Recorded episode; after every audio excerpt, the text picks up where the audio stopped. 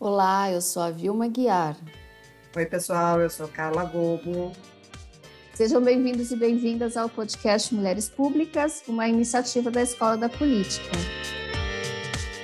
Gente, nós estamos aqui com o projeto de entrevistar todas as semanas as mulheres que são candidatas aos cargos legislativos neste ano de eleições em que a gente precisa melhorar a qualidade dos nossos das nossas e dos nossos representantes, para que a gente possa, enfim, caminhar para a luz e sair desse momento das trevas em que nos envolvemos. Legislativos e também para os cargos majoritários, né, Carlinha? A gente está entrevistando é candidatas a, a, governadoras, ou pelo menos a vice-governadoras até aqui, e nós temos também o projeto de entrevistar a candidata à presidência da República. Estamos uhum. batendo em todas as frentes. É, porque, enfim, a gente precisa isso, né? mudar, mudar para melhor. Exatamente. Parar de mudar para pior, né? Porque para pior, acho que a gente já chegou no fundo, já, a gente já bateu no fundo do poço, eu espero. Exatamente. Bom, gente, aqui, a gente antes de da gente apresentar as nossas convidadas de hoje, eu queria também pedir para vocês darem uma força aí para o podcast, compartilhando o nosso conteúdo para a sua rede, para seus amigos, para suas amigas, para todo mundo que pode se interessar por isso, pelo debate público e pelas ideias dessas mulheres, que são ótimas, que são muito melhores, inclusive, que as ideias da maior parte dos candidatos homens. Então, a gente está aqui nessa cruzada de levar as propostas dessas mulheres para a opinião pública, e é interessante, então, se você gostar da ideia do, do podcast, do nosso conteúdo, compartilhar e seguir a gente nas redes sociais. Então, bora lá, vamos apresentar esse pessoal que hoje vai conversar com você, Vilma, porque depois eu comento, tá? A gente não pôde estar nessa entrevista, então vocês verão. Pois é, as nossas convidadas de hoje são as mulheres do coletivo Casa das Treze Mulheres, mulheres que são candidatas a co-deputadas federais por esse coletivo. O coletivo é formado por nove mulheres que são candidatas a co-deputadas e mais várias outras que não são diretamente candidatas, mas que fazem parte do coletivo e que vão participar do mandato caso, caso elas sejam eleitas. Bora conhecê-las então. Então, começamos aí com a Carol Lopes. A Carol é professora, dirigente da PP Sindicato e feminista. A Jennifer Farias, que é advogada, militante LGBTQIA+, e feminista. A Fátima Zefa, professora alfabetizadora aposentada, mestre em gestão escolar e feminista. Temos a Jéssica Semeiuá, que é militante indígena do povo guarani e comunicadora indígena e feminista a Jaque Parmigiani, antropóloga ecossocialista e feminista. A Jéssica Magno, que é estudante de pedagogia, militante LGBTQIA+, e feminista. A Malu Domingues, professora aposentada e ex-dirigente sindical da Sintu, Sintu TF, Paraná, Andes, ISM e feminista a Dani Braz, que é animadora cultural, mestre em ciências sociais e aromaterapeuta e feminista. Moema Vieser, é escritora, socióloga ambientalista e educadora popular e feminista. A Renata Sembai, comunicadora popular, ativista cultural, videomaker, designer e feminista. Nós não conversamos com todas as mulheres do coletivo, porque nem todas puderam estar presentes, mas elas vão se apresentar na entrevista. Então é isso, sejam bem-vindos. Olá, mulheres, para mim é um imenso prazer, uma honra recebê-las aqui. A gente vai conversar com as mulheres integrantes da chapa Casa das Três Mulheres do PT. Elas são candidatas a deputadas federais. Então, a gente vai bater um papo aqui com, com todas elas e a, o programa vai ter uma dinâmica um pouquinho diferente, porque né, vamos ter várias vozes aqui, então vai ser uma experiência bem bacana. Eu gostaria de, de começar a conversa é, pedindo para que vocês se apresentem assim brevemente e depois eu gostaria que uma de vocês contasse um pouco a ideia né, de como vocês se juntaram, como é que surgiu a ideia de fazer uma, uma chapa com 13 mulheres. Bom, eu sou a Jaque. Primeiro, boa noite, né? Boa noite aos ouvintes e os ouvintes do Mulheres Públicas. Eu sou a Jaque da Casa das 13 Mulheres. Eu sou antropóloga, professora aposentada, militante feminista e ecossocialista. Sim. Jennifer? Boa noite a todos, a todas e a todos, né? É, meu nome é Jennifer Farias, moro aqui em Maringá, no estado do Paraná, sou advogada criminalista, também atuo no direito de família por amor, sou mentora de relacionamento para mulheres e ativista na luta pelo direito das mulheres e LGBTQIA+. Legal. Jéssica? Olá, boa noite a todos e a todas e a todos. É, sou Jéssica Magno, estudante de pedagogia. É, sou vice-presidenta do Conselho Municipal LGBT. Sou secretária de Mulheres do PT Maringá. Sou a primeira travesti no Brasil a, a ocupar o cargo, né? É, dentre outras atribuições. Sou estudante de pedagogia. Uhum. Faço parte do CA do meu curso. É, estou, né, pré-candidata a, é, a qual deputada pela Casa das 13 Mulheres. Beleza. Na, Fátima? Eu sou a professora Fátima, de Apucarana, é, alfabetizadora há 30 anos, e eu falo para o pessoal, quando nós somos alfabetizadoras, nós ficamos numa pequena ilha, onde nós estamos procurando buscar somente atividades que desenvolvam a alfabetização dos nossos pequenos. Tenho curso de psicomotricidade também para ajudar nessa carência deles, e também fiz especialização em gestão escolar. É, gosto muito de estar envolvida com esse pessoal, tá?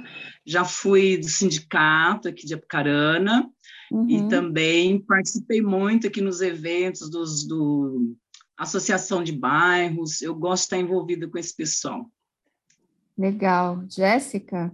Meu nome é Jéssica Sarimeuá, eu sou do povo Avaguarani, do oeste do Paraná, mas atualmente estou morando no litoral do Paraná.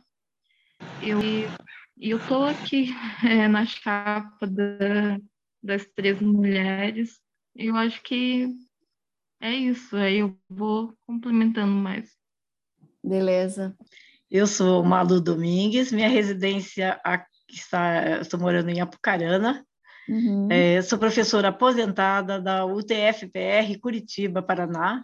Uhum. Minha militância histórica sempre foi na seção sindical, sou sindicalista.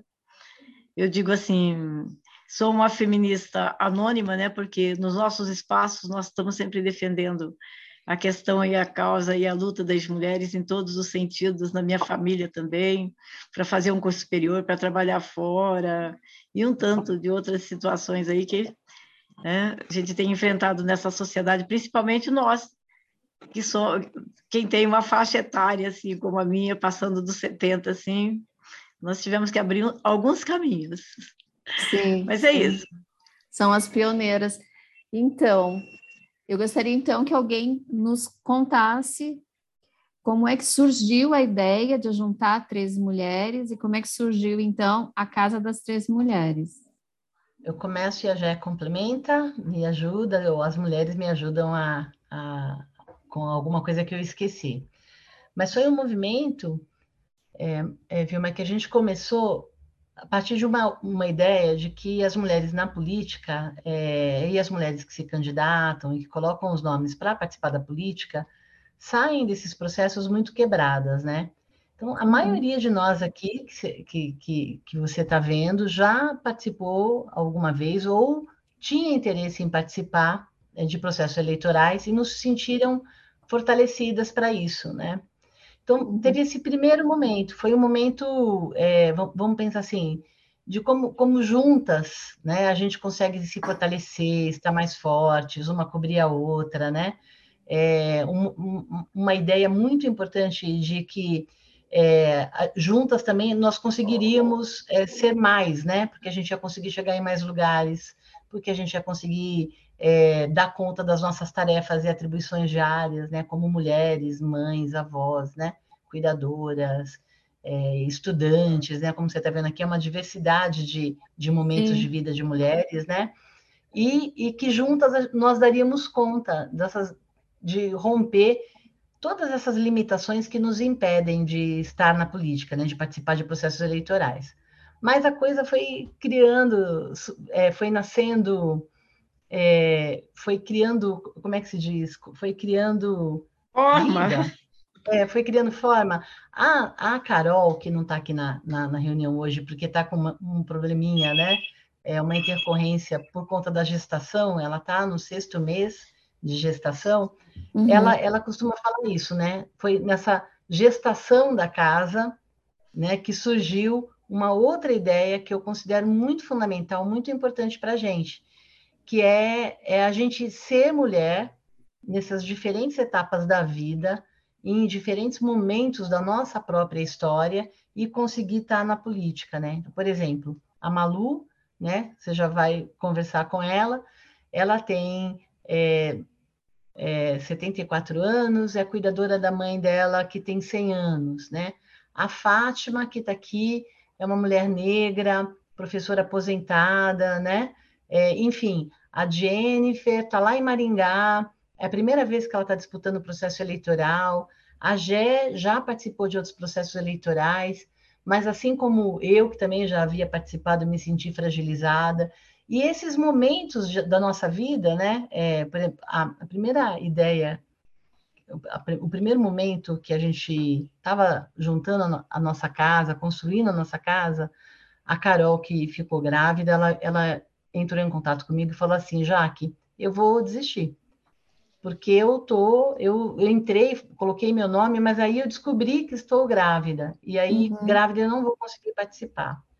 E aí a gente uhum. percebeu a riqueza e a beleza desse processo que a gente colocou em movimento, né? Nós falamos assim, não, nós vamos, vamos participar, você vai participar da política estando grávida, porque é assim que nós somos mulheres, né? Nós, nós engravidamos, nós somos estudantes, nós somos é, mães, somos avós, somos cuidadoras, né?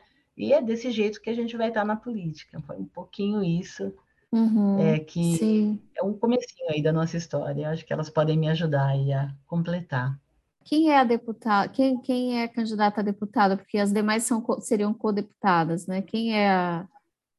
Então, é uma candidatura coletiva, todas nós somos co-candidatas, né? Uhum. É, a Justiça Eleitoral obriga que uma de nós é, coloque o nome e que tenha o, que seja o CNPJ da construção. Uhum. Mas todas nós somos igualmente co, co seremos, né, é, uhum. sendo eleitas co-deputadas federais, porque a nossa, a, o nosso processo não é que é, eleger a CNPJ como deputada, né?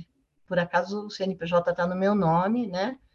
É, é, Jaque Parmigiani, é Jaque da Casa das Treze, mas uhum. elegendo a Casa das Treze nós vamos eleger todas essas mulheres incríveis aí Sim. e vamos dividir os recursos da, da mandata, é, tanto os recursos econômicos como os recursos políticos, né, que o cargo de deputada federal oferece. E nós vamos dividir igualmente entre nós.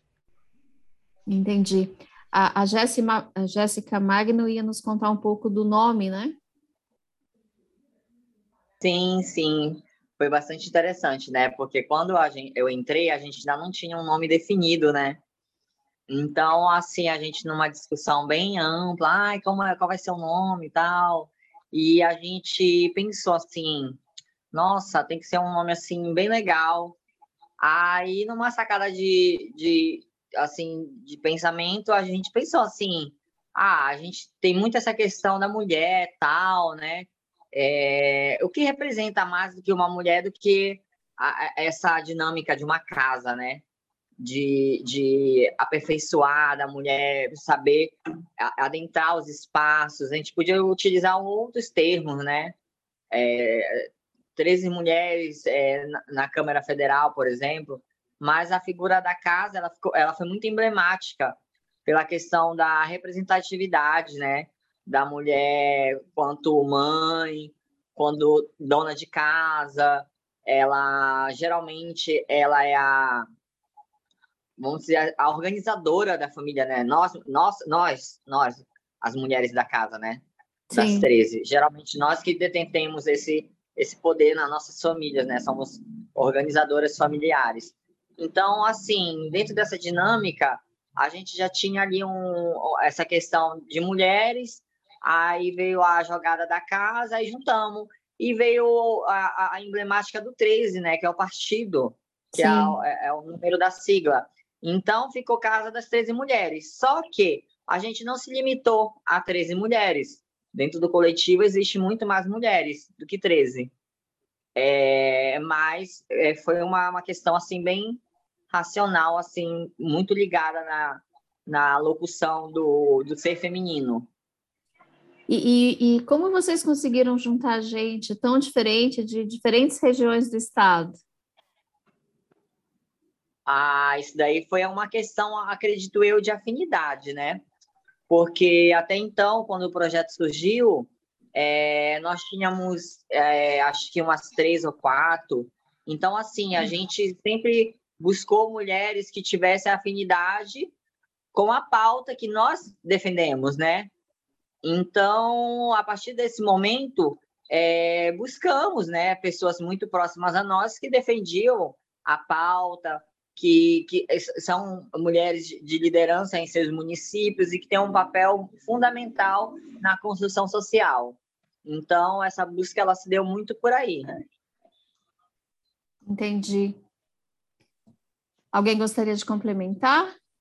Eu, eu, é. eu, queria, mas eu queria ouvir as outras, as nossas outras companheiras. Então, fiquem à vontade, eu, gente, para falar quando quiser. Então, tá, mas tem que ser uma de cada vez, porque juntos não dá, né? Então, eu, é, é, essa questão do, da casa, do nome, é, eu gost, gostei, assim, que foi definido, que definimos, que traz nós do privado, nós da vida privada, nós que vivemos escondida em casa, nós que eh, não temos a participação é, na política institucional. Então, esse tirar essas mulheres é, da casa, do privado, né, tem esse significado é, para nós que, eu, que é importante. Muitas das pessoas perguntam assim, quando fala da casa, acha que realmente existe alguma casinha em algum lugar, né? Porque eu tenho vira onde, e mexe, eu estou explicando, fica? não, é simbólico, é no ah. símbolo, nosso símbolo da casa, né? E também a questão do, é, do, do, encontro, praticamente algumas pessoas já se conheciam, por exemplo, a Jaque já me conhecia, nós já estivemos juntas em outros momentos, então, uma vai indicando para a outra, olha, quem, como que nós vamos chegar, porque somos de cidades diferentes, nós é, e, e, tem pessoas da casa que eu não, ainda não conheço pessoalmente, porque nossas reuniões acontecem virtualmente, e nós já tivemos um momento de encontro, inclusive foi é, aqui em Apucarana, nós tivemos um encontro, maior número de mulheres, mas não estavam todas. Né? Mas a gente, aos poucos, nós estamos nos programando assim para o encontro de um momento para estarmos mais mulheres juntas. Não sei se é possível acontecer que eh, esteja as 13, mais que 13. Acho que no é momento é da posse, né? Ah, esse com certeza. esse com certeza. Bom, e, e o que vocês no, nos diriam é, sobre por que votar em mulheres nesse momento? Perguntando o é momento. Já Fala, Posso Fala, falar? falar.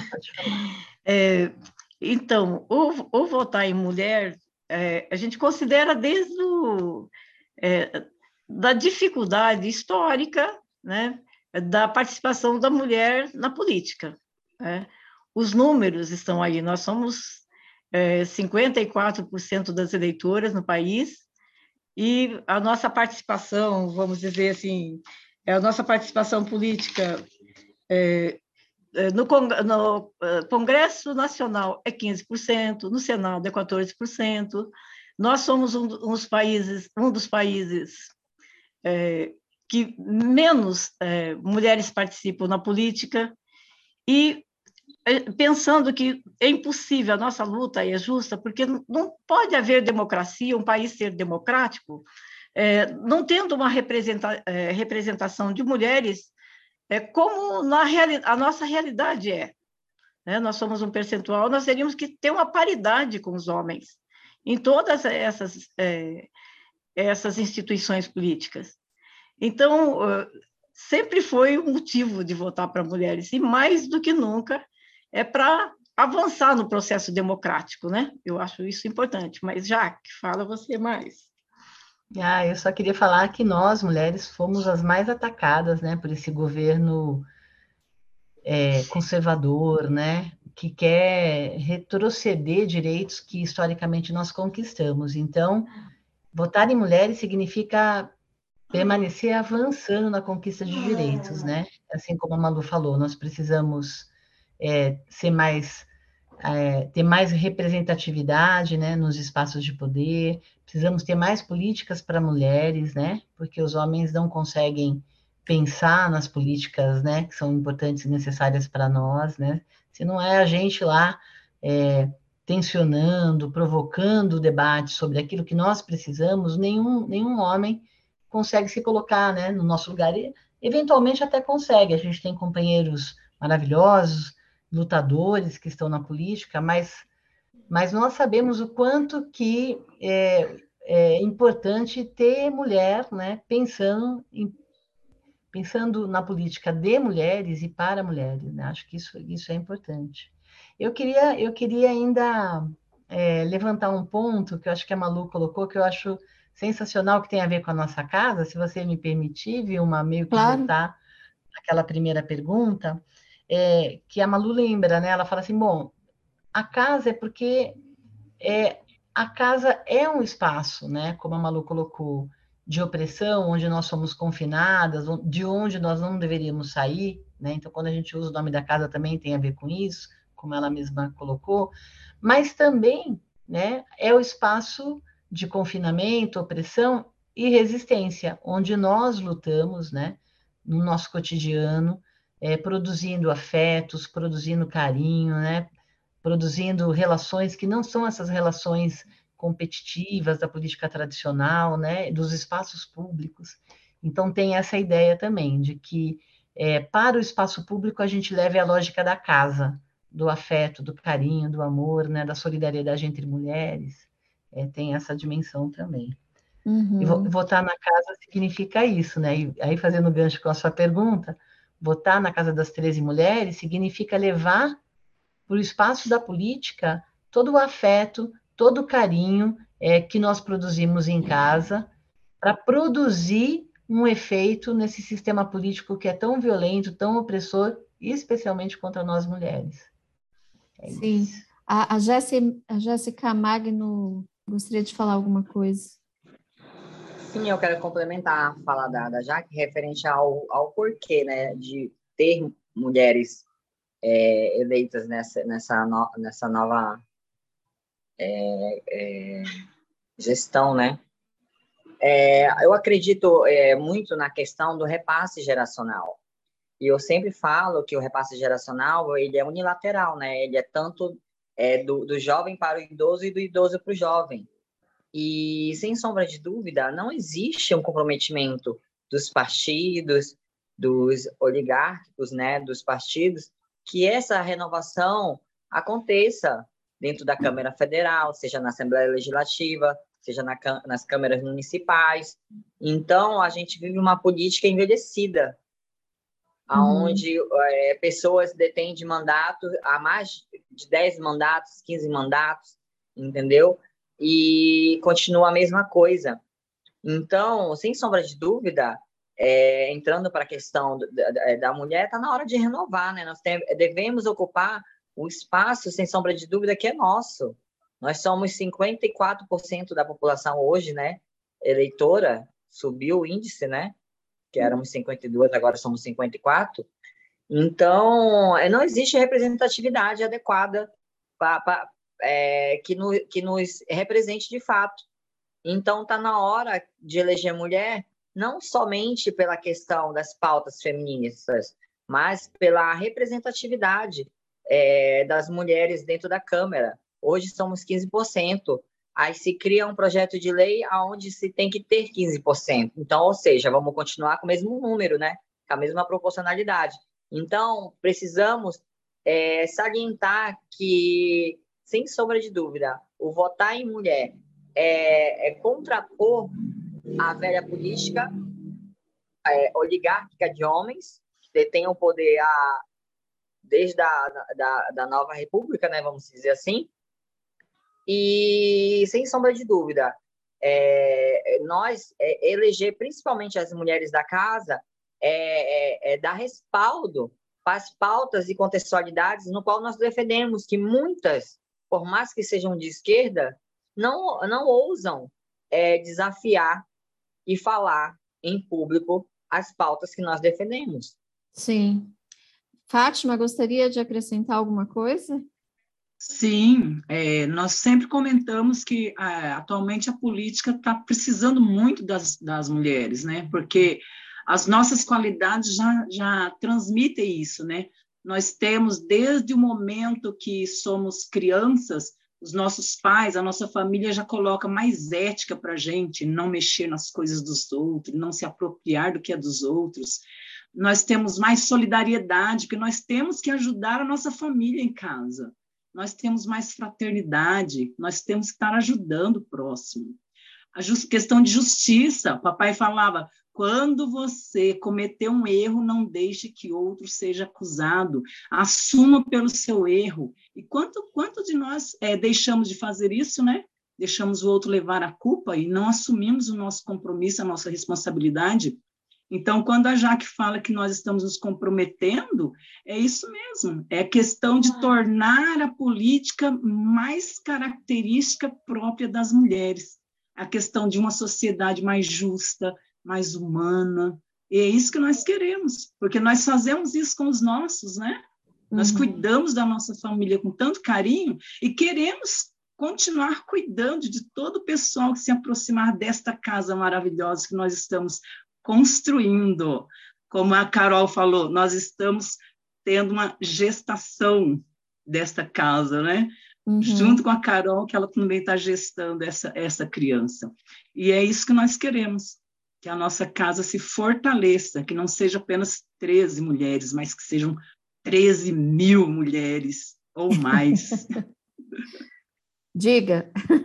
mas conseguem entender que a gente vem sempre conversando, né? Como no, no mundo indígena, tipo, as decisões são coletivamente. E como a gente vem conversando no Paraná, por ser uma representatividade é, do povo guarani. Uhum. Então, se não tem espaço para os homens indígenas, quem dirá para uma mulher indígena? Então, uhum. a gente vem conversando sobre isso, é, falando é, no mandato coletivo, de, de levar a voz do povo do povo indígena do Paraná para o Congresso, que se for para pensar, a gente só tem uma representante né, do, do mundo indígena, que é a Joana Wapichana. Então, com, eu tive uma conversa muito longa, eh, tanto com o meu povo daqui do litoral, do povo do Oeste para tomar a decisão de estar na casa. E a gente, quando eu falo a gente, eu venho trazendo bastante vozes comigo das aldeias, primeiramente da representatividade e fazer com que é, o que é necessário para nós mulheres indígenas, né? Uhum. criar leis que, que possa possa nos, e que historicamente a gente é obrigado a estar numa sociedade não indígena. Então, uhum. como a gente é obrigada a estar indo para os hospitais, indo para as escolas, indo para todos os cantinhos que tem na nossa eu já estou contando com o Cavitório. E eu acho que é isso. Eu não sei se vocês estão entendendo. A gente está a gente tá a te ouvindo, principal sim. que eu venho trazendo do meu povo é a demarcação. Pra, é a demarcação dos territórios indígenas que estão em processo. Entendi. Na verdade, a gente tem uma comunidade indígena bastante grande aqui no Paraná, né? E que não tem e não tem uma, uma representação adequada, na verdade, uma representação nula, né, do ponto de vista de representantes egressos desses povos, na verdade, né? Eu gostaria de emendar para a próxima questão, que é exatamente a questão das prioridades, né? A Jéssica falou da demarcação de terras, de territórios indígenas. Quais outras prioridades vocês poderiam elencar? É, então, é, na pauta LGBT, a gente pensa muito que precisa regulamentar muitas situações, né? Por exemplo, a questão do casamento LGBT, né? É, regulamentar de fato em, com projeto de lei ou a retificação é, de, de nomes, garantir a, o uso dos banheiros, né, por pessoas trans, é, dentre outras políticas públicas voltadas para a população LGBTQIA+, que são normativas, né? Não são leis vigentes na Constituição. Então, essas, essas determinações, elas podem a qualquer momento serem revistas. Então, dentro dessa, dessa contextualidade, sem sombra de dúvida, a mandata, a casa, ela tem uma prioridade de transformar todos esses viés em leis vigentes, para que a gente não perca em nenhum momento os nossos direitos. Uhum. Jaque? Sim, a gente, eu vou, eu vou colocar aqui para você, é, para vocês que estão escutando as nossas pautas, né? Por uma sequência aqui que não é bem de prioridade, mas o que a gente vem chamando de princípios e pautas, enfim, da Casa das Treze Mulheres. A primeira, não, não por uma ordem de importância, mas é por mais mulheres na política, é, buscar e discutir a reserva em todas as esferas públicas, né, de vagas para mulheres na política, por mais políticas para as mulheres, por direitos reprodutivos, o aborto é, como uma, é, um problema de saúde pública e não de polícia, muito uhum. ligado, essa pauta é muito importante para a gente, porque ela deve ser pensada como uma pauta de direitos humanos, não como ela vem sendo tratada, criminalizando Sim. as mulheres, né? E deixando é, a míngua aí, ou a morte, né, as mulheres que se arriscam é, a, a, essa prática, né, lutar é, contra toda a LGBTQIA mais fobia, para combater o sexismo, para combater todo tipo de violência de gênero. A nossa pauta também, como você vê pelas nossas mulheres, né, ela é antirracista, né, é uma, uma luta uma, a nossa, como um princípio, né, é, de, de uma orientação nossa, que a nossa construção ela é essencialmente antirracista, para barrar o avanço da agricultura e a pecuária predatórias e da mineração sobre as nossas florestas, uhum. pela demarcação de todas as terras indígenas e quilombolas, né, como, como a, a, a Jéssica super bem colocou, né, nossa, uma militante dentro da casa que luta pela demarcação das terras indígenas no Paraná e é, de todas as terras indígenas e quilombolas no Brasil, se a gente chegar a assumir, né, a nossa como como co-deputadas, uhum. para trabalhar por uma sociedade inclusiva e anticapacitista, para lutar contra o capitalismo e pelo fim da pobreza e da miséria,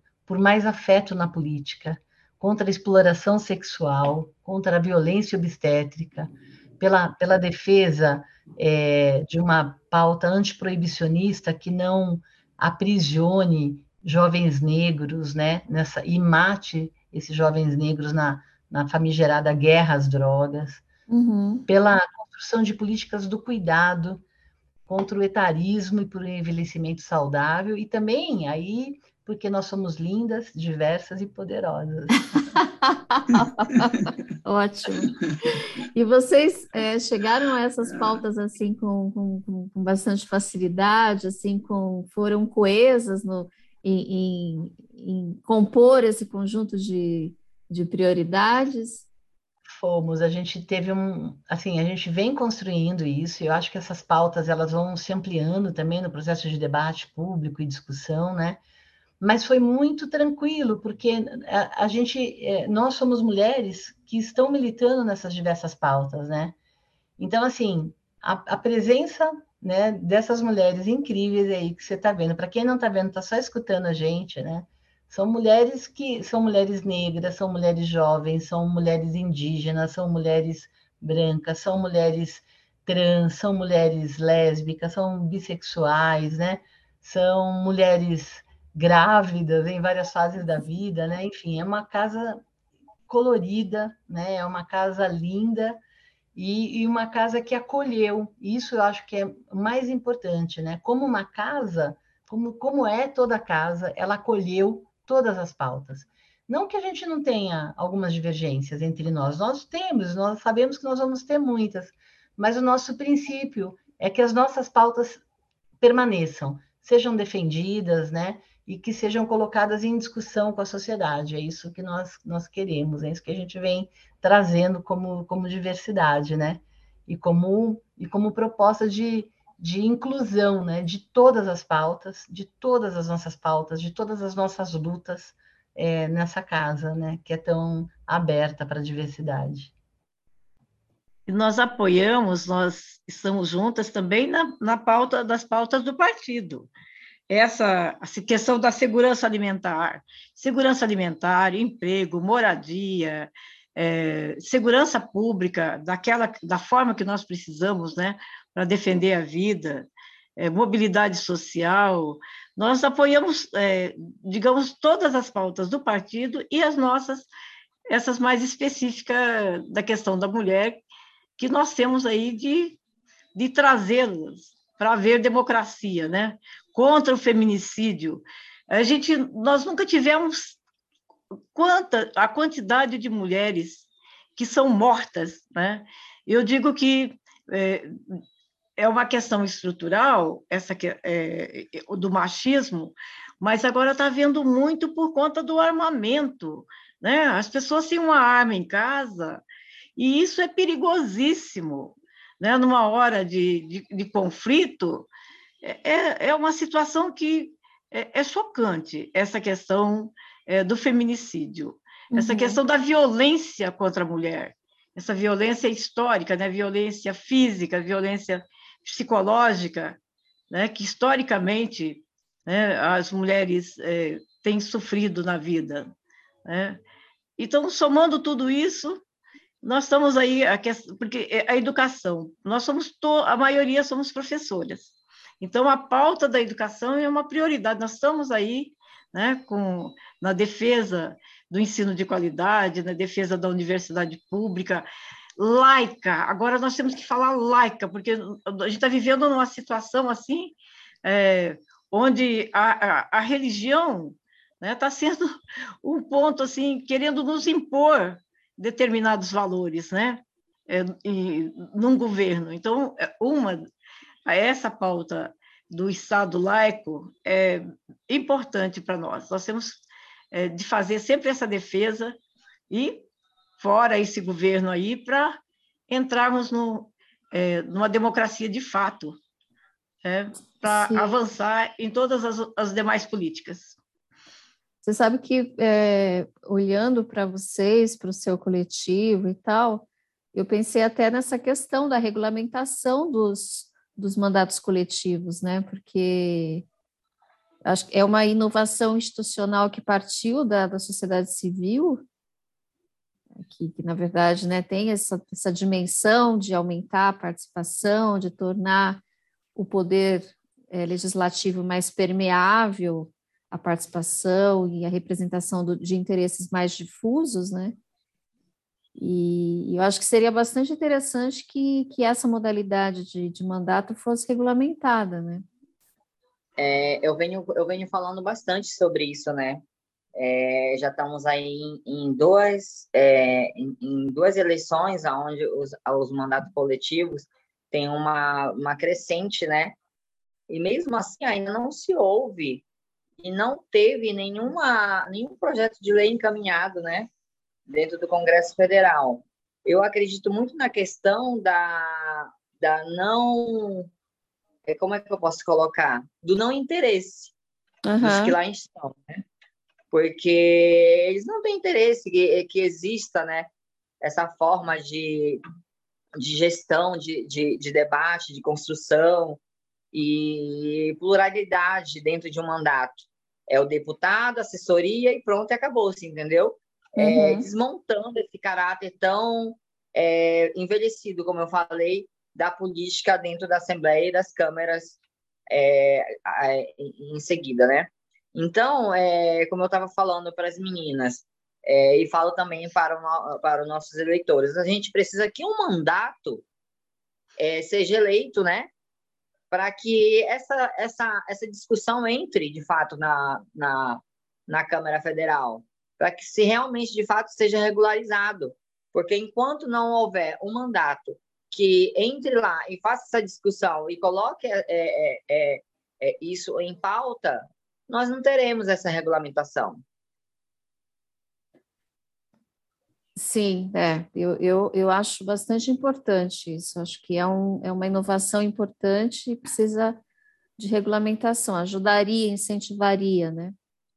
Bom, eu gostaria de fazer uma outra pergunta. A, a Jaque começou a, a nossa conversa falando que muitas mulheres do coletivo já têm experiência, já passaram por algum momento de participação direta na vida pública e se sentiram um pouco sozinhas e tal, e o coletivo seria uma forma de amparar, né? Uma, umas amparam as outras mutuamente e tal. Então, eu gostaria que vocês falassem, acho que seria interessante que todas falassem, sobre as dificuldades de entrar na vida pública e as dificuldades de estar na vida pública de exercer essa, esse, essa dimensão né, da vida que é a participação pública. É, fui candidata a vereadora aqui em Apucarana. Eu senti muita dificuldade, né? É, não tinha recurso nenhum. É, muitas vezes a família também não apoia, que elas falam que é desgastante, né? Uhum. E não tinha formação nenhuma também porque geralmente quando você trabalha na rede municipal, o seu foco principal é sala de aula. Uhum. E quando tem, os, quando tem os cursos fora, geralmente é voltado para a questão pedagógica mesmo. Então, participei de alguns eventos políticos, é, quis entrar né, para ver se fortalecia mais a, a, o ambiente, quis pedir ajuda para outras mulheres, mas é, é complicado de convencer a colega por aquilo que ela ainda tem uma desconfiança. Né? Ela desconfia de que você vai estar lá é, colaborando, é, faz, realizando alguma coisa que possa ser boa para a comunidade. Eles ainda estão achando que nós queremos participar da política apenas como é, um meio de ser de alto nível da sociedade, coisa assim. E não é, a gente quer lutar por coisas melhores para a nossa comunidade. Uhum. E é, é, é, é difícil, sabe? Porque a gente não tem recursos, não tem apoio e não tem formação. Nós precisamos ter essa formação como mulheres, né? As mulheres se afastam muito da política por falta de formação. Então, enquanto, enquanto a gente puder fazer uma forma de trazer essas mulheres para participar de cursos de formação política, seria uma ótima entrada para fazer essa mulherada subir aí no, no, no, nível de mais mulheres na política, com certeza. Uhum. Bom, eu digo que é, o que dificulta a, a participação, maior participação das mulheres na política, é, desde da, das condições históricas, nós podemos dizer, porque tem que, temos que avaliar que há quantos anos minha mãe tem 100 anos, eu, já foi a, Zé, a Jaqueline colocou aqui, então, minha mãe conta que ah, no tempo dela, a grande maioria não votava. Então, o voto da mulher está há, há 100 anos. Né? É, 90 anos fez, agora recentemente, uh, o tempo é, que a mulher passou a votar. E é, com a Constituição, porque votavam inicialmente as mulheres que tinham emprego, poder econômico, né, que tinham condições econômicas e que não dependiam do marido ou do pai. Né? Uhum. Então, teve, foi todo um processo. Então, nós temos uma coisa assim, uma condição histórica que é, nós nunca fomos, não somos motivadas na escola, né? não tem nenhuma motivação na escola para participação política. Falar, é, não se pode falar nem da questão de política de gênero nas escolas no momento desse agora, gente recente nesses governos Sim, recentes. verdade. Então, como que pode motivar as mulheres para ter participação política? E é, vem aí a questão de é, a, a própria divisão do trabalho, em que cabe à mulher é, ser cuidadora, cabe à mulher cuidar dos filhos, de não contar com a participação dos homens nas atividades domésticas, né? Aquela coisa arcaica de que a mulher cabe ficar cuidando de casa, ficar na casa, ser é, cuidar dos filhos e o homem né, fazer o trabalho fora. E aí a gente vê com a mudança, a revolução industrial, etc. e tal, o ponto que nós chegamos, né, que o homem não dá conta é, de trazer é, as condições, é, vamos dizer, de subsistência da família por conta das necessidades, etc. Aí estão as mulheres trabalhando e fazendo jornada dupla, porque não conta Sim. ainda com a participação dos homens, né? Do marido. A grande maioria né? É, trabalha, chega final de semana, aí vai, é, enquanto descansa, limpa a casa, faz a faxina, etc. e tal, tem de cuidar dos filhos. Qual é o tempo que ela vai é, para uma reunião do partido, que ela vai participar de um ato político na cidade? A gente fala coisas básicas assim. E é, tem N outras situações. Isso nos dificulta, né? É uma questão assim histórica que eu vejo é, quando a gente convida praticamente as mulheres, né? Porque uhum. historicamente não temos essa motivação e as Sim. condições para participação. Isso, passando. Jennifer. Oi, oi, eu. Então, é, me apegando na fala da Malu, é, se a gente for perceber assim é, o histórico da humanidade em si, né? A mulher ela é humilhada, subordinada, é, agredida, morta durante milênios. Então a gente vê, né? E isso é claro que a dificuldade da mulher de ingressar na vida política, né? nessa vida pública de representatividade, né? De poder ela vem dessa cultura machista, né, dessa cultura patriarcal, né, durante anos, durante milênios. Mas é, o que eu sempre costumo falar, em todo lugar que eu vou, é, é, necessário que hoje nós, mulheres, que temos essa oportunidade, né, a Malu citou que há 100 anos, se eu não me engano, em 1932, que nós, nós tivemos a oportunidade de começar a votar, né, porque nós não tínhamos essa 32. oportunidade é, nós éramos consideradas incapazes, né? Incapazes de votar nos nossos próprios governantes e de sermos votadas. Então, assim, se a gente tem essa oportunidade hoje de falar, eu acho que esse é o momento de nos posicionarmos, né? Contra essa política machista, essa política padrão, como Jéssica Magno falou, essa política essa velha política, né? E essa é uma ação que nós mulheres temos que ter, porque é uma ação necessária para a gente romper essa lógica tão sexista, tão machista, né? Que sempre coloca, insiste colocar a mulher como papel de coadjuvante, né? E eu sempre falo que nós não somos coadjuvantes, nós somos protagonistas e nós podemos sim e somos capazes de ser protagonistas de um Brasil, de um estado, de uma cidade muito melhor. E somos protagonistas das nossas histórias. Então, enfrentar essas dificuldades nós iremos enfrentar, né? Mas hoje nós temos o poder da voz. Então a gente tem que exercer esse poder e sim encarar essa realidade e partir para cima e se posicionar de fato. Eu acho que a sua pergunta é, é incrível, né? Porque ela ela ela fala assim, olha, olha a importância das candidaturas coletivas, né? É que essas mulheres sozinhas, né, todas nós sozinhas, teríamos muita dificuldade né, em participar da política por todos esses motivos. Porque está grávida, porque é cuidadora da mãe, né? Mas juntas, né, na construção da, da, da Casa das 13 Mulheres, nós conseguimos cobrir, né? Falta. Eu participei de processo eleitoral também, é, assim como a Malu, como a Fátima, a Jéssica também, acho que vai falar, a Gé Magno, né?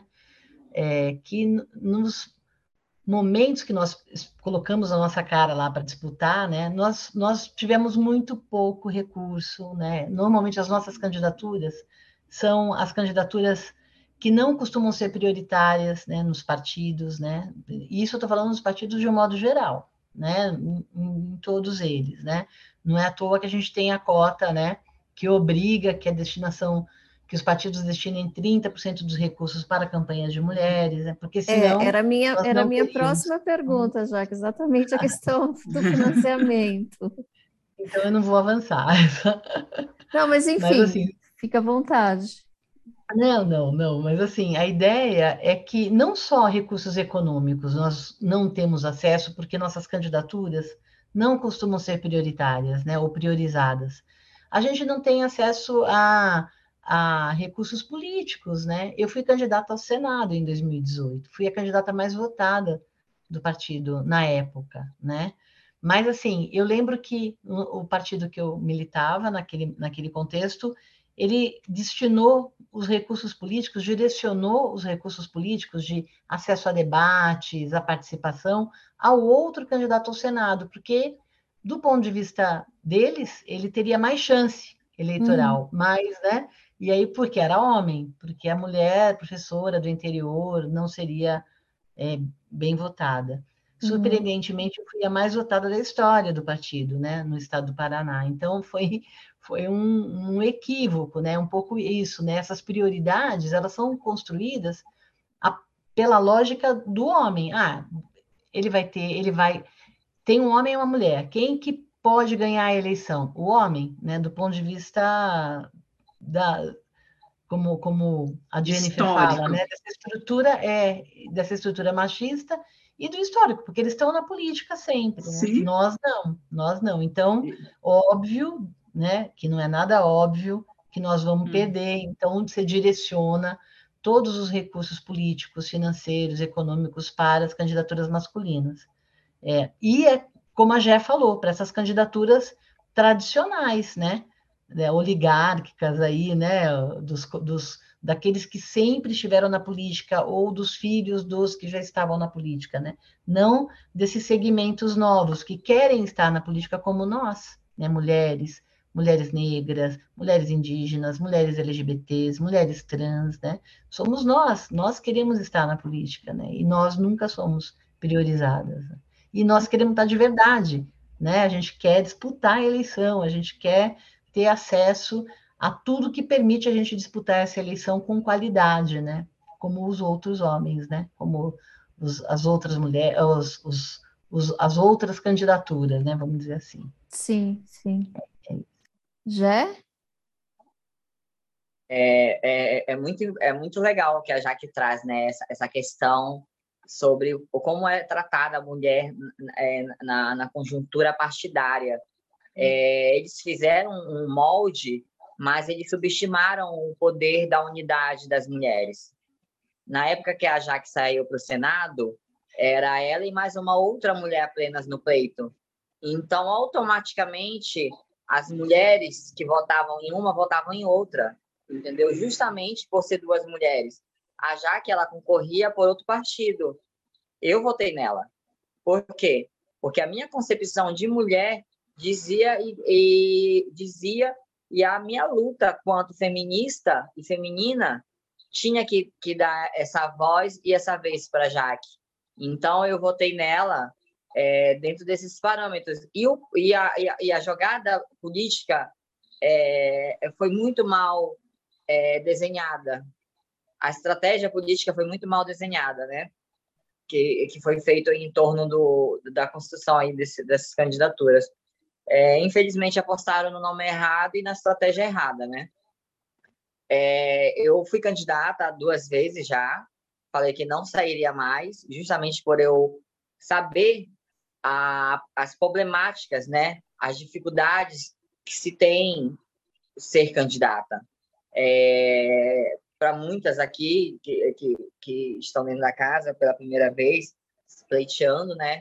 Elas estão, assim, dentro de um parâmetro muito bom, porque a gente se abraça, a gente se une, a gente se dá as mãos, a gente consegue se apoiar, como a Jaque falou, a gente consegue uma cobrir a outra.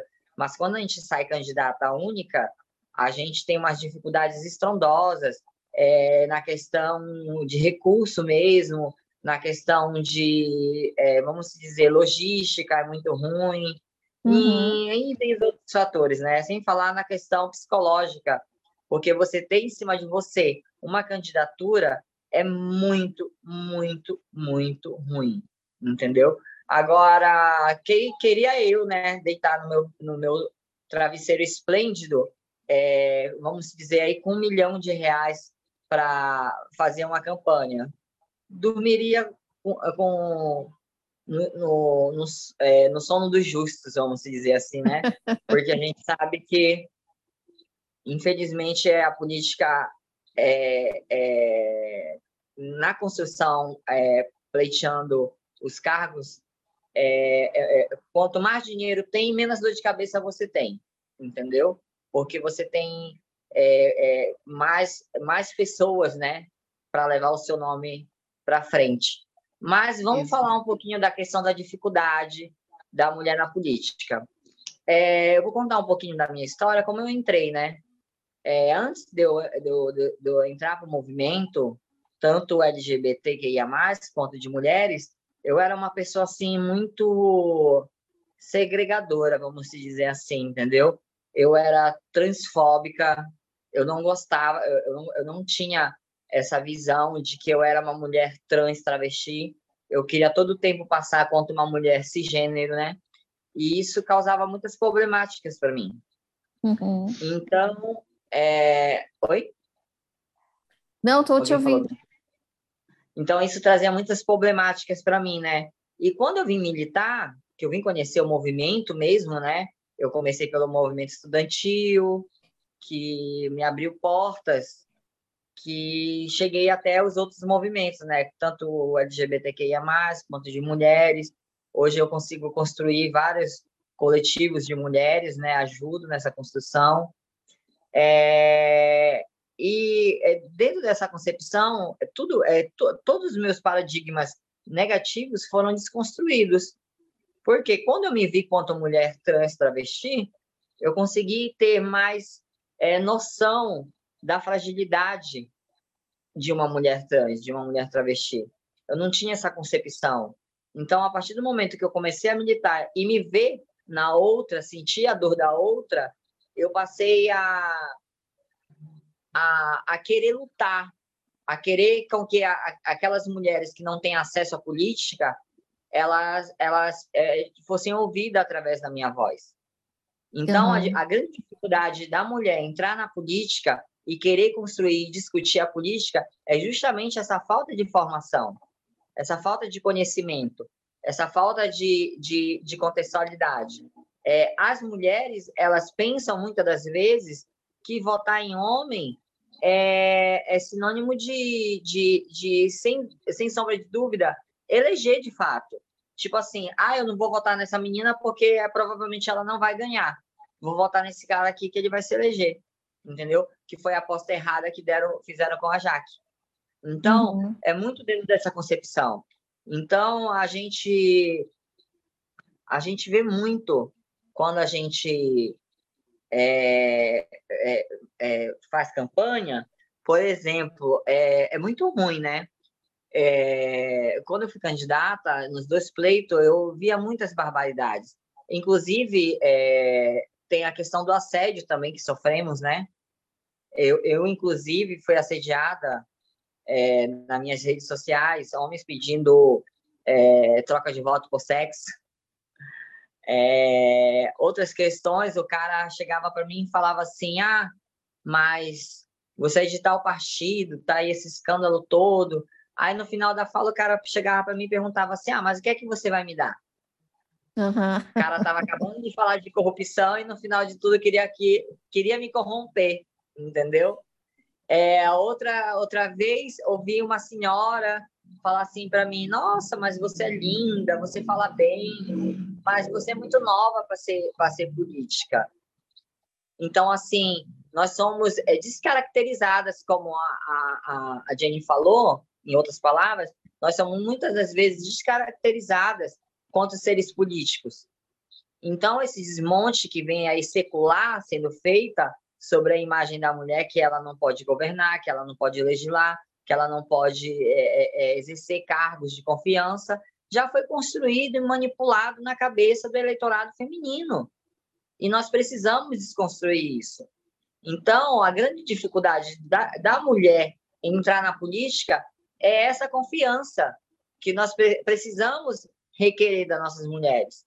Precisamos uhum, é, fazer com que essa construção seja feita. Então, a discussão de gênero ela é muito importante justamente para isso, para que a gente possa discutir de fato o papel da mulher dentro da sociedade. Porque as pessoas, os negacionistas, vamos dizer assim, os conservadores, eles, eles pintam a discussão de gênero apenas no segmento LGBT entendeu? Que ia mais. Mas eles esquecem de falar que a discussão de gênero vai muito além disso. Não é só dizer que o menino é diferente de um outro porque ele tem uma opção sexual diferente. É dizer para a menina que aquele toque é abuso sexual, dizer para aquela moça que ela está sofrendo violência psicológica. Então, é, são esses parâmetros que nos dificultam adentrar nos espaços políticos.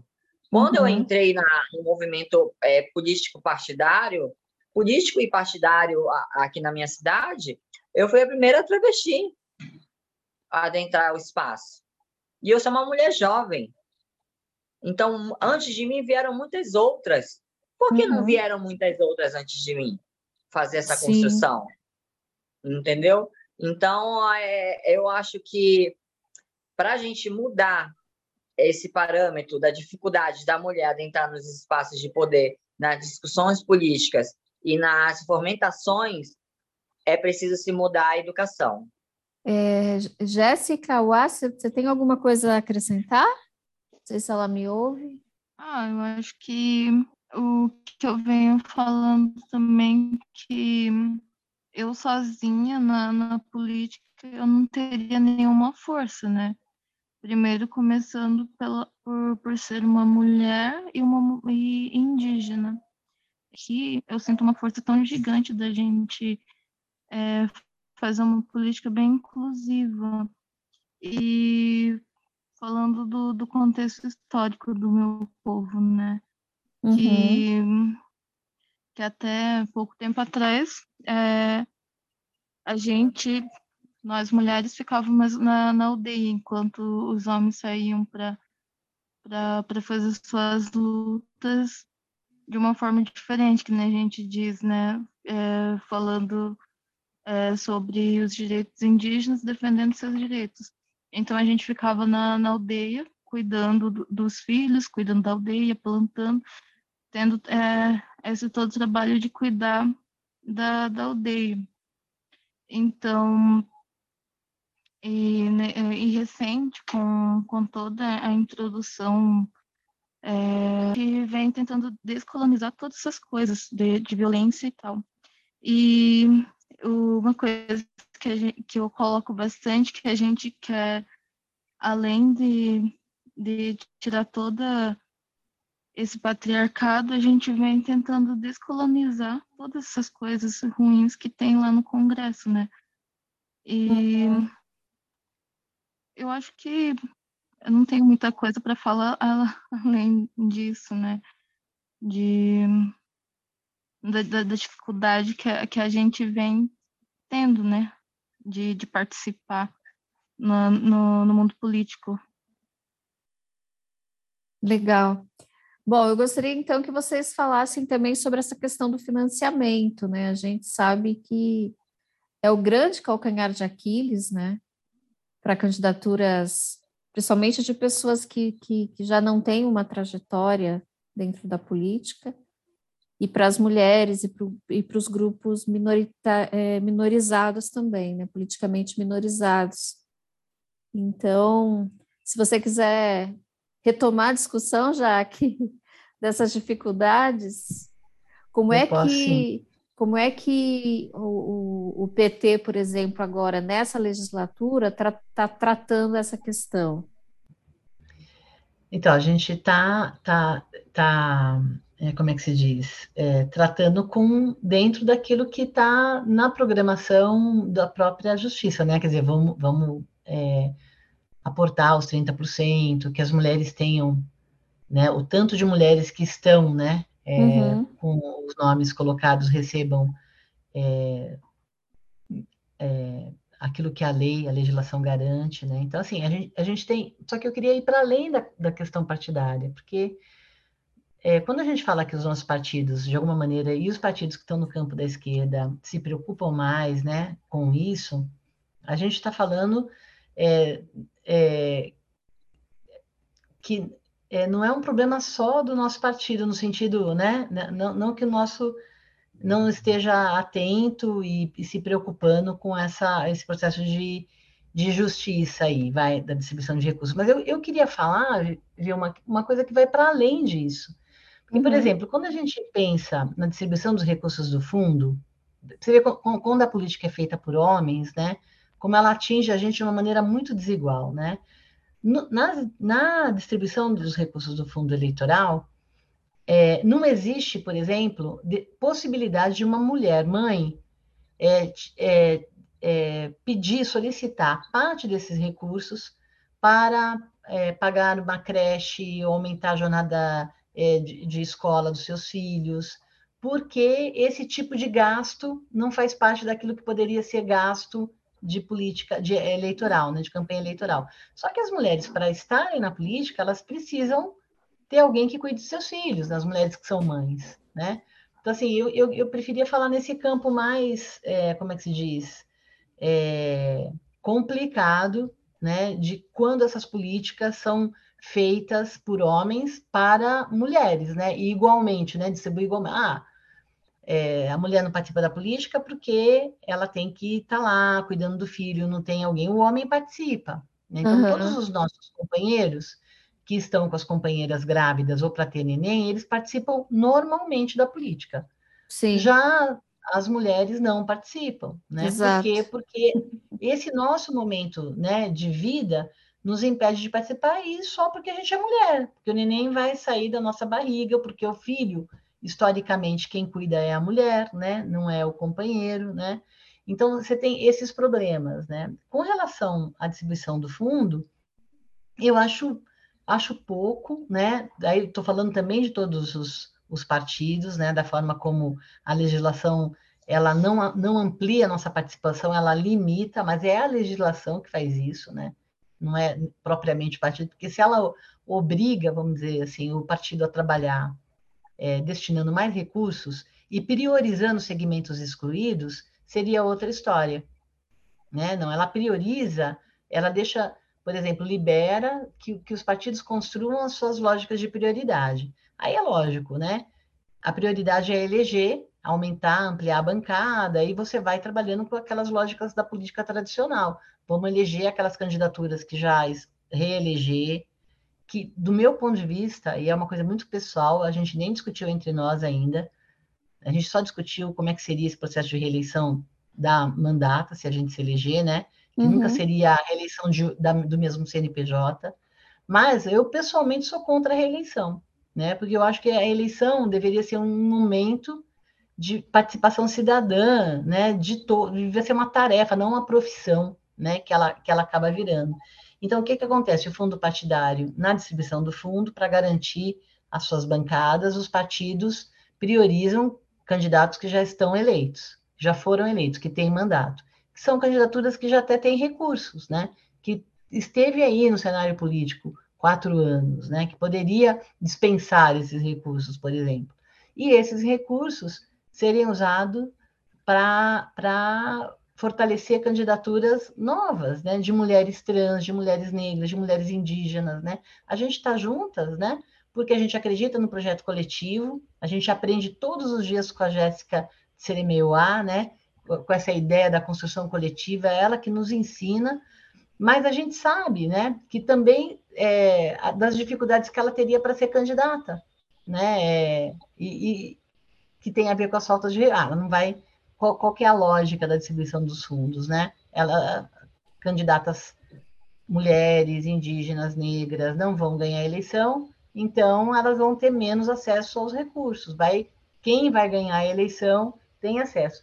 Esse quem vai ganhar a eleição é baseado em puros achismos, né? Aí, aí eu acho que é isso, né? Ah, porque tem, sei lá, o partido cria um critério, os partidos criam de que aquelas candidaturas são prioritárias, porque tem possibilidade de ganhar eleições. Né? Uhum, ah, sim, potencial. Da onde né? são essas possibilidades? É, da onde que saem elas? Não saem da cabeça de alguém. Aí elas viram, não saem de pesquisas, de processos mais é, feitos com mais cuidado, né? Aí, assim, aquele candidato tem condições de ganhar a eleição, pode ser eleger. Então a gente dá bastante grana para ele, né? Aí ele se elege. Aí eles falam assim, bom, então, como a gente disse, né, nossa política foi acertada, né? Ele teria mais a política do fato consumado, sabe? Ele tem mais possibilidade eleitoral. Damos dinheiro para ele, se elege. Então a gente estava certo, foi uma política acertada. Eu, uhum. E essa política é de todos os partidos. Aí não é uma política do PT, né? Todos os partidos políticos, todos eles, né? É, dos partidos mais radicais à esquerda aos de extrema-direita operam por essa lógica eleitoral da política tradicional, de eleger pessoas, personalidades, é, né? pessoas que têm bastante visibilidade. Então, os dinheiros, os recursos vão para eles, né? Não vem, não vai para a candidatura da Jéssica Magno lá em Maringá, para vereadora, né? Ou para deputada, ou para deputada federal, não vai para a candidatura da Fátima, não vai para a candidatura da Malu, não vai para a candidatura da Jaque, né? não vai para a candidatura da Jéssica, não vai para a candidatura da Carol, das mulheres que fazem parte aí do nosso movimento, né? É, e isso, para mim, é uma tristeza, é lamentável, né? Eu acho que os partidos deveriam, sim, é, construir políticas de favorecimento desses setores que são excluídos da política, não dos que já estão. Os que já estão têm visibilidade, não precisa de dinheiro. Quem precisa de dinheiro é quem está fora, né? Mas é, é um, é uma discussão, é um debate que todos os anos né, a gente precisa fazer e, e, e colocar, né? É, eu acho muito ruim como tudo se dá. Eu, eu, eu divido um pouco da, do pensamento com a Jaque referente à questão das reeleições.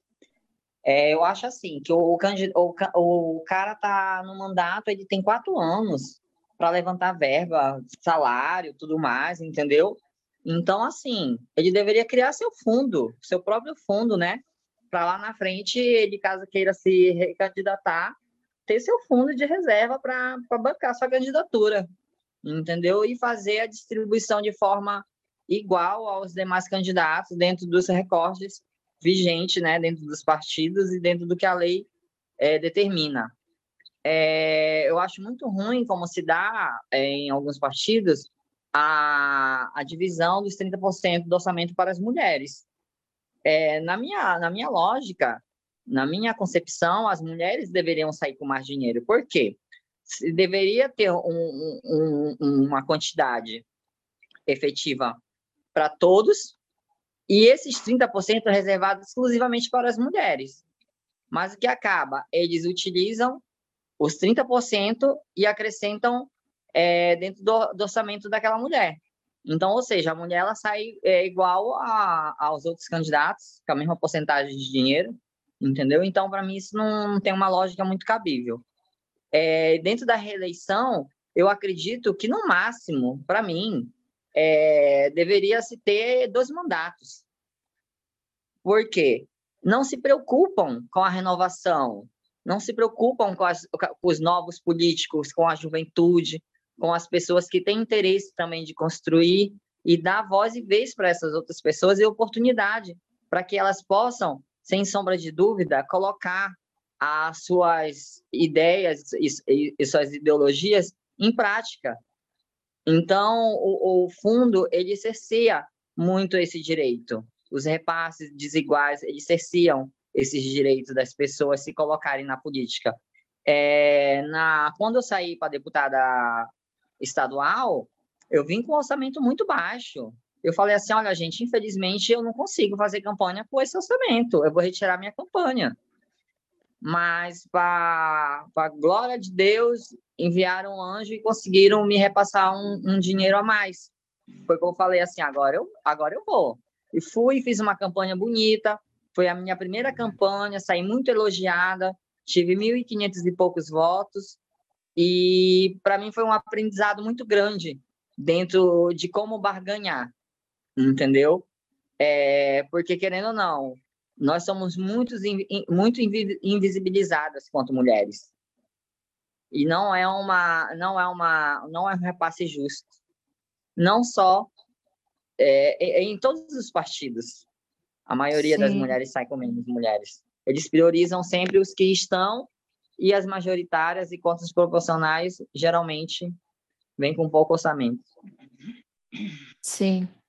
Bom, vamos falar então das, das esperanças para o próximo governo. O que, que vocês esperam do próximo governo? O que precisa mudar nesse país? Bom, eu vou. Eu não vejo aqui onde eu me inscrevo para falar aqui, mas eu, eu digo que a nossa expectativa é a, a, o governo Lula, né? Que nós, o PT, o nosso partido, é, ganhar essa eleição. É o que nós precisamos. E a expectativa é que a gente arranque logo no primeiro turno, né? Para garantir é, a democracia nesse país. Pra, eu acho que nós voltaríamos a tempos normais, porque a gente está vivendo assim um tempo assim é, tenebroso, né? Eu, com esse governo é, Bolsonaro. Existe uma, uma lógica bem diferenciada é, do que historicamente a gente vivenciou depois, pós, no processo de re, é, remo, é, democratização, pós-constituição de 88. É, então, o, o que nós temos que fazer é derrotar esse governo que está aí. E a expectativa é, de um governo do Partido dos Trabalhadores, eu diria assim, é, eu, é, é retomar essa questão de a segurança alimentar, né? Porque é uma coisa assim, é, o que vem acontecendo de brasileiros, nós tínhamos superado essa fase, né?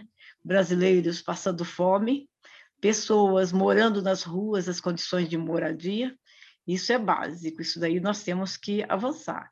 Temos de avançar na questão dos cuidados com relação à saúde também, né? é, com relação à valorização é, da ciência, a valorização da universidade. Nós fomos assim, é, eu estava vendo matéria aí, com o recurso que está aí, um tanto de universidades vão estar fechadas porque o que inventaram essa coisa do orçamento é, sigiloso lá, como que é esse secreto, esse é, orçamento secreto, né?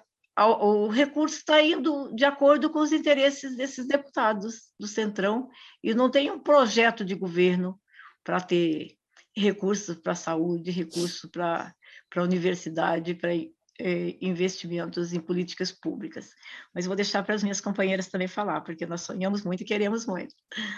Vou falar então rapidinho.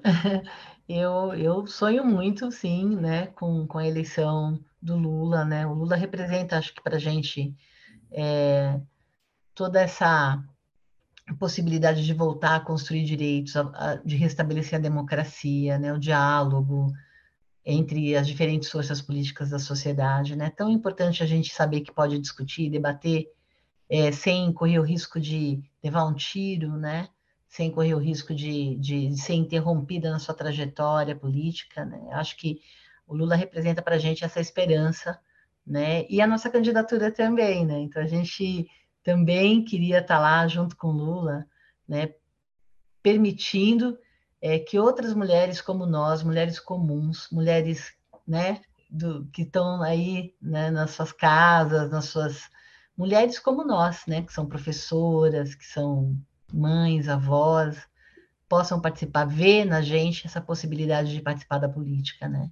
São, política tem que ser lugar para todo mundo, não tem que ser lugar só para os filhos dos poderosos, né? Tem que ser lugar para todas nós. Então a gente também é, tem essa esperança, né, de que a nossa candidatura, é, junto com a do Lula, junto com a do Requião aqui no estado do Paraná, é, é, se transforme numa possibilidade de produzir coisas novas na política, coisas novas é, e, e, potentes, né? É, ocupar o espaço público é, com uma mandata coletiva levando para a política todo o afeto, toda a solidariedade que a gente produz entre nós, seria lindo, seria incrível. É o nosso sonho.